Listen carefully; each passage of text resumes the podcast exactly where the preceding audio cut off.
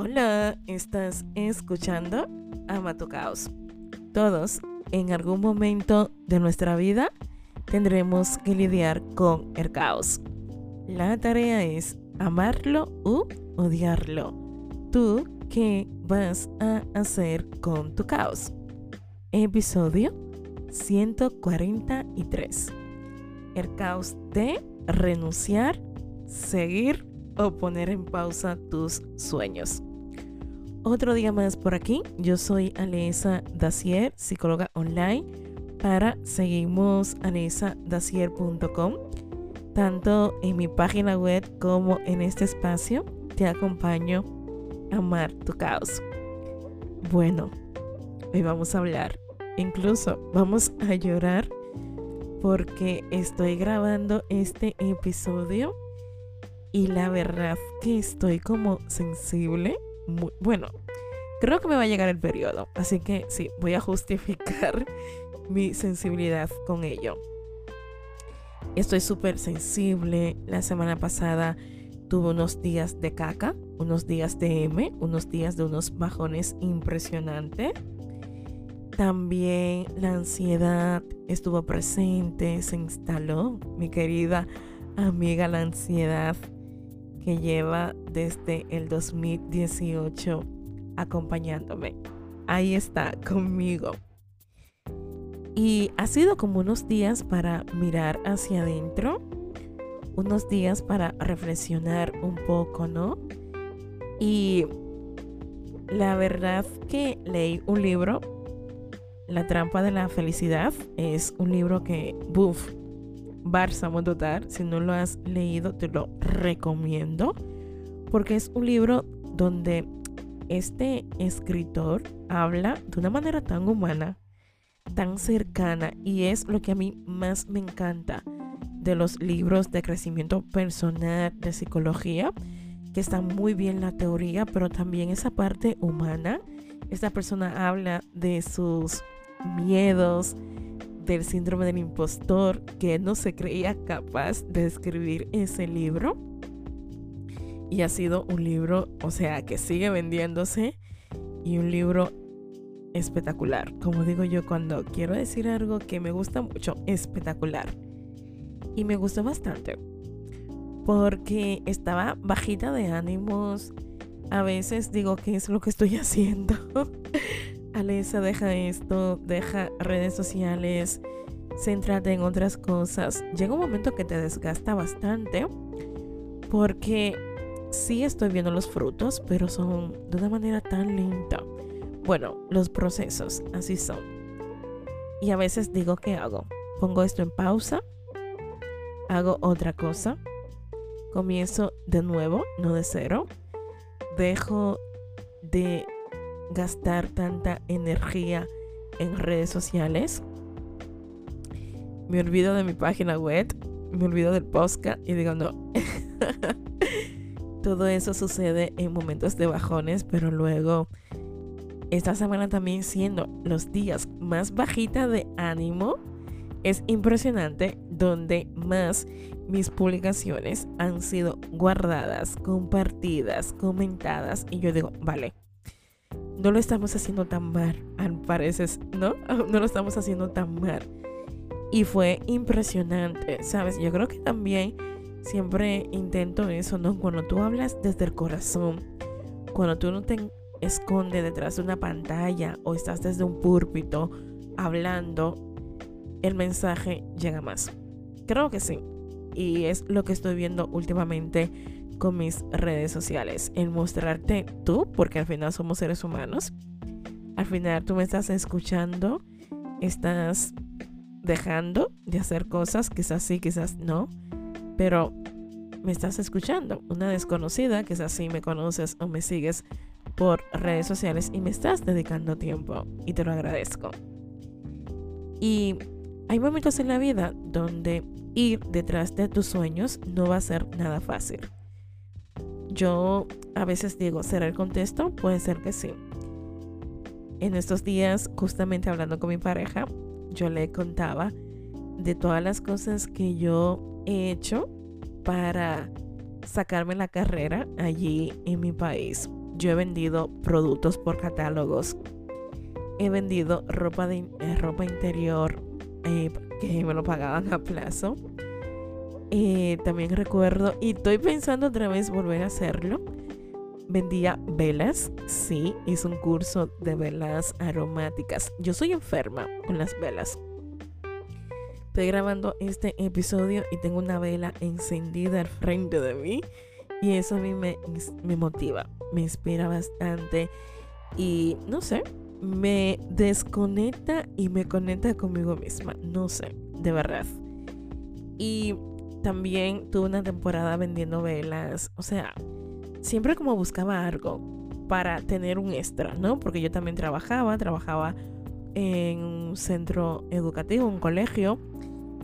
No era el, gran sueldo, pero era el sueldo, ¿no? También recuerdo que hacía detalles para el pelo, ganchos, todo a mano, cintillos y cosas de esas. Y yo decía, wow, aquí donde estoy, por más que yo quiera inventar, vender cosas como que la cabeza no me da, ¿sabes? Es otro contexto, es totalmente diferente. Siempre pongo la excusa de que no conozco tanta gente como conozco allí. Y cuando tú vas detrás de tus sueños, no va a ser fácil. Van a aparecer barreras, sí, barreras físicas, económicas, emocionales. Y va a llegar mucho momento que vas a sentir que no estás avanzando. Hay momentos que yo digo, ¿dónde estoy? O sea, ¿estoy o no estoy avanzando? Y sí estoy avanzando. Claro, siempre digo que el proceso de emprender, hacerte visible, captar clientes y todo eso va a depender bastante de cómo tú lo haces y desde qué lugar lo haces también. No es lo mismo emprender y hacer un negocio con dinero que emprender y ver cómo surge esto. Yo, si pudiera detener el tiempo, cosa que es imposible, y regresar al pasado, hay cosas desde el inicio que no lo haría como lo estoy haciendo ahora. Y yo creo que es la ventaja, el aprendizaje, ¿no? Que viendo todo lo que yo he transitado, puedo mirar desde este lugar donde soy más consciente de por qué y para qué quiero lo que quiero.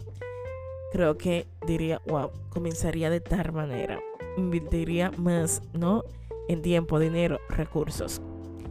Yo creo que la parte más bonita también cuando tú tienes un proyecto, no sé cuál es tu proyecto, Aquí hablamos de caos, pero el caos puede ser tantas cosas, ¿no? Emprender, ser autónoma, dejar ese trabajo, irte a otro país, comenzar una relación, comprarte una casa, comprarte un coche, comprarte un nuevo teléfono, proyectos, ¿no? La parte importante es tú tener muy claro para qué y por qué lo quieres.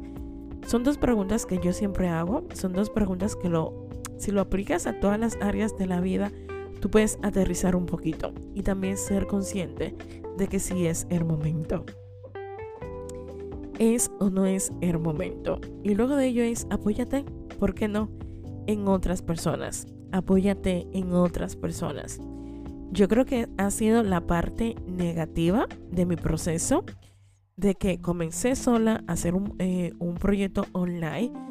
Me emborqué tanto en mí, en mi proyecto, que se me olvidó esa parte importante que ahora estoy construyendo, el apoyarme en otras personas. Y no pasa nada por preguntarle a personas que lo están consiguiendo cómo lo están haciendo. Claro, no es para copiar, más bien inspirarte, más bien para saber, ¿no? Si con tus recursos, con tus herramientas, como tú lo estás haciendo, si vas bien.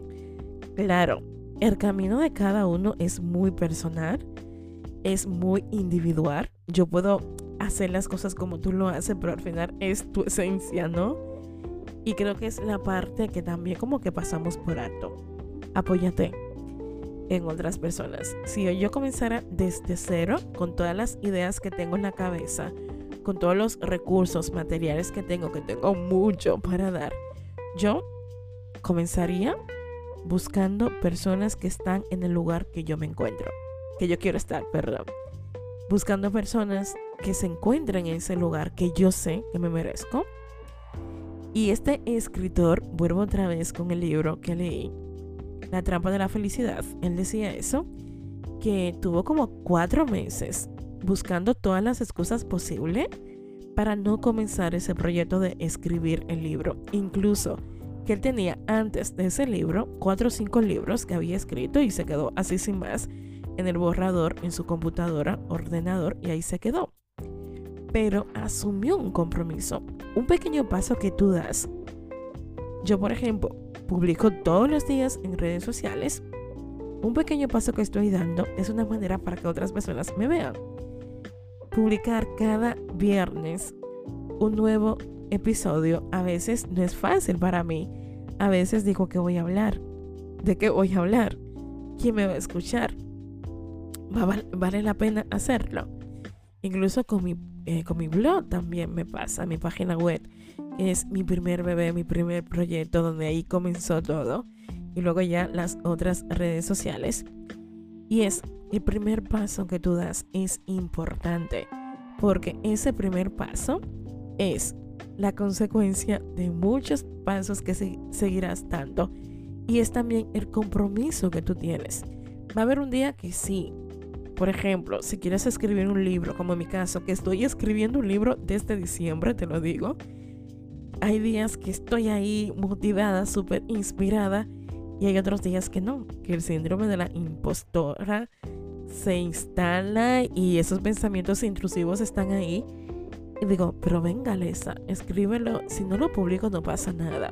Claro, escribes un libro con la ilusión de que luego lo puedas publicar y verlo en una librería, que para mí sería como, wow, lo conseguí. Bueno, ansiedad anticipada, por favor, desaparece. Pero es da el primer paso. ¿sabes? Comienza. Y si tú tienes que poner en pausa tu proyecto, hazlo. El año pasado mi proyecto tuvo en pausa. Yo recuerdo, estaba trabajando como camarera de piso en un hostal el año pasado y era un dinero fijo al mes para, para sostenerme, pagar gasto y porque también quería ir a mi país, que fui a mi país gracias a ese trabajo, trabajo puente, ahorré y pude ir a ver mi familia, ver mis amigos y estar ahí con ellos. Hacer pausa no significa que tú estás renunciando a tu proyecto. Hacer pausa significa que quizás ahora mismo tú quieres aprender sobre finanzas personales, sobre marketing, sobre cómo captar clientes, sobre darle una vuelta a tu página web, por ejemplo, sobre redes sociales y no pasa nada. De verdad que no pasa nada. Yo sé que también la autoexigencia cuando se instala y está ahí muy presente, nos castigamos bastante. Yo soy muy, pero muy exigente conmigo en el área profesional. Porque yo quiero vivir 100% de la psicología. Eso lo tengo claro. Bueno, de la psicología, de, bueno, mis proyectos, ¿no? De lo que a mí me gusta. Trabajar con personas en consulta, acompañar a personas, tener nuevos pacientes. Eso a mí me llena y me hace muy feliz. Universo, escúchame por favor. Y lo que te llena, lo que te gusta, a veces no da para tu vivir, tu comer, hace poco escuché, los sueños están muy bonitos, pero con los sueños no se va al supermercado. Bueno, ya cuando tú lo haces realidad, sí. El punto es determinar. Si tengo que hacer pausa, ¿por qué lo voy a hacer? Para prepararme mejor, para aprender algo nuevo, para buscar eh, alguien que me acompañe en mi proceso, que esto viene muy bien, una persona que te pueda dar eh, eh, asesoramiento, recursos, herramientas. Apóyate en grupos. Yo estoy en diversos grupos de personas emprendedoras, de psicólogos que también están ahí intentando sostener su proyecto de cómo lo hacemos, qué no hacemos. Y yo creo que eso ayuda bastante. Y si es el factor dinero, que eso es un tema, un tema, yo tengo pendiente un post, un episodio sobre el dinero. Y va a ser un episodio, amiga mía, amigo mío, que voy a hablar desde lo muy adentro de mí. Es un tema que estoy sanando, mi forma de ver el dinero. Yo me administro muy bien, poco mucho me sé administrar. Eso se lo agradezco a la vida. porque he aprendido bastante de administrar lo que tengo porque mañana no sabemos qué va a pasar. Eso sería otro tema. Volvemos a tus sueños, volvemos a tus proyectos. Sigue en redes sociales a personas que estén en ese lugar que tú quieres estar. Ese es el primer paso. No tengas miedo en hablar, pedir ayuda. No lo tengas. Yo lo he tenido, incluso yo lo compartí con otros episodios. Eh, yo hay temporadas que yo escribo a personas, le ofrezco eh, una comisión para que me promocionen o hablen de mí en sus plataformas y muchos han visto el mensaje y lo han dejado en visto. O sea, tú sabes lo que a mí me cuesta salir de ese caparazón y lidiar con el rechazo que no es que me estén rechazando, sencillamente lo que yo le estoy ofreciendo a esas personas no les conviene en ese momento. Bueno, qué bonito decirlo así, ¿no? ¿Qué hago? Pongo mi proyecto en pausa. ¿Sí o no? ¿Y por qué lo voy a poner? Suelto ese proyecto porque por más que lo estoy intentando, intentando, intentando, no lo estoy consiguiendo. O sencillamente cambio. Reciclarse. Y yo sé que es muy difícil, quizás por ego, quizás por lo voy a conseguir, lo voy a demostrar que yo fui capaz. Es que, uff, cuidadito. Es que son muchas cosas aquí que se pone en juego. Tiempo, dinero, energía. Mira, en ese libro, es que no lo tengo cerca, el libro ahora mismo, pero sí recuerdo algunas cositas que leí decía esta persona, que lo intentes no es garantía de que lo vayas a conseguir. Y yo me quedé como, off, perdón. Pero dejar de intentarlo va a generar mucho más frustración y ansiedad que el intentarlo y darte cuenta de que, bueno, esto no. Y decía también que al final el intentarlo es buscar la vía posible para que funcione. Entonces, si tú tienes que buscar apoyo, familia, amigos, pareja, hazlo. Si tienes que buscar un préstamo para tu emprendimiento y crees que lo puedes pagar, hazlo. Pero teniendo la garantía, la seguridad de que me voy a comprometer. Me voy a comprometer y voy a dar el 100, no, el 1000% para que esto funcione y para que esto se pueda sostener en el tiempo si tengo, mira, te, voy a, te lo voy a confesar. Yo la semana pasada eh, fue un día, el lunes, si no me equivoco. Bueno, esta semana. Fue un día que me lo pasé en la calle desde las 9 de la mañana hasta las 9 de la noche. Tenía una reunión y luego de ello me pasé en la calle pegando papeles. O sea, frases bonitas sobre mis servicios, pegando papeles sobre cosas de psicología y dije, yo voy a apostar por mí porque justamente había escuchado a una chica que ella es psicóloga, tiene 21 personas trabajando para ella y que ella se la pasaba pegando carteles en la calle porque ella estaba eh, apostando por sí. Entonces, va a llegar el momento de bajones. O sea, te lo digo, yo tengo muchos momentos de bajones donde digo, suelto esto, adiós, y luego esos mismos momentos de bajones me recuerdo por qué, por qué quiero lo que quiero. Sabes, tienes que recordarte a ti misma, a ti mismo, porque tú quieres lo que quieres. Y respetando los tiempos y respetando tu realidad, tu contexto. A veces no es que no estés motivada o motivado, a veces tu contexto no te permite avanzar quizás a nivel económico, quizás porque tengas que trabajar en otras cosas, porque tienes que comer. Las facturas no se pagan solas. Ojalá que sí, pero no. Y luego de ello, ayer comencé a leer un libro. Aquí lo tengo cerca. A ver si lo busco. Hábitos atómicos. Madre mía, qué joya de libro. O sea, yo comencé a leer este libro, me lo habían recomendado hace mucho tiempo Y yo siempre digo que los libros te encuentran. O sea, hay momentos que tú dices, venga, voy a leer este libro y este es.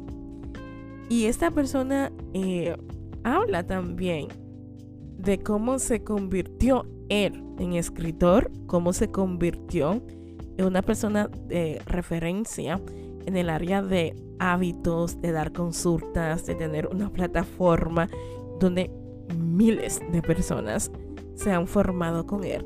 Y es así, apostando primero por él y luego dando pequeños pasos.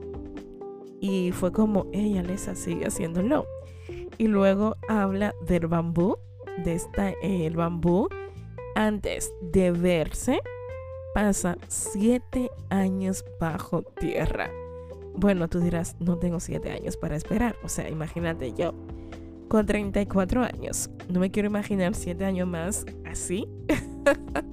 no, estabilidad, por favor, ya. Y a veces, sí es cierto, hay personas que lo consiguen rápido. Bueno, eso creímos, que es rápido, que es lento, depende. Pero muchas veces nos comparamos con personas que no tienen las dificultades que tú tienes para conseguir tus proyectos.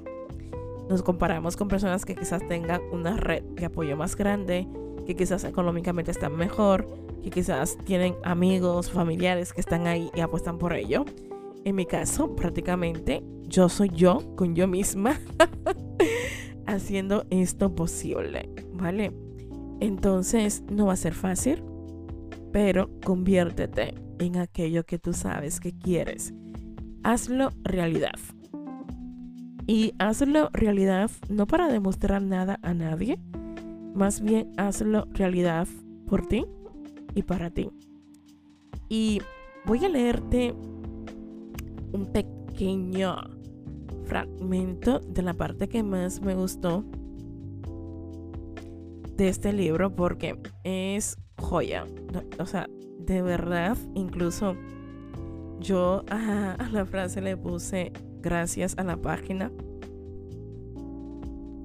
Mira, dice, cada acción que realizas en un punto a favor para el tipo de persona en la que deseas convertirte, o sea, cada acción. Una acción aislada no va a cambiar tu sistema de creencias, pero conforme los puntos a favor se acumulen, también se irán sumando las evidencias que soportan tu nueva identidad. Esta es una de las razones por, por las cuales el cambio significativo no requiere cambios radicales. Los pequeños hábitos pueden provocar una diferencia significativa al proveer evidencia de una nueva identidad. Si un cambio es significativo, también es un gran cambio. Esa es justamente la paradoja de hacer pequeñas mejoras continuamente. Así que comienza con lo que tienes. Él también dice, dice, cada vez que escribes una página, eres escritor. Cada vez que tocas el violín, eres músico. Cada vez que empiezas, empiezas a entrenar, eres atleta. Cada vez que motivas a tus empleados, eres líder. Así que yo te envío un fuerte abrazo. Si tú estás pasándola caóticamente sobre este tema de renunciar a tus sueños y proyectos, ponerlo en pausa o dejarlo reciclarte, no pasa nada por comenzar de nuevo. De verdad, que tienes 30, 34, 40, comienza de nuevo siempre y cuando quieras y puedes. Yo tengo un conocido de un curso que hice que era de docencia y esta persona quería salir del ámbito laboral que lleva toda su vida trabajando, imagínate, 40 años trabajando de lo mismo y comenzó con 50 y mucho siendo docente y ahora vive de eso. Así que deja de ponerte tantas excusas, deja de creer que no puedes y si no puedes, busca por favor donde apoyarte. Gracias por escucharme. Aquí estaré en un próximo episodio. Recuerda mi taller Aprendiendo a elegirme sigue vigente. Te dejo en la descripción de este episodio el link para que lo puedas comprar y por supuesto reserves tu plaza. Si quieres ayudarme a que este espacio siga creciendo, no dudes en compartir este episodio u otro con algún amigo, familiar, compañero de piso, compañero de trabajo. Y por supuesto, ¿por qué no? Si quieres también, puedes dejar tu calificación para que de esta manera más personas puedan ver este podcast en cualquier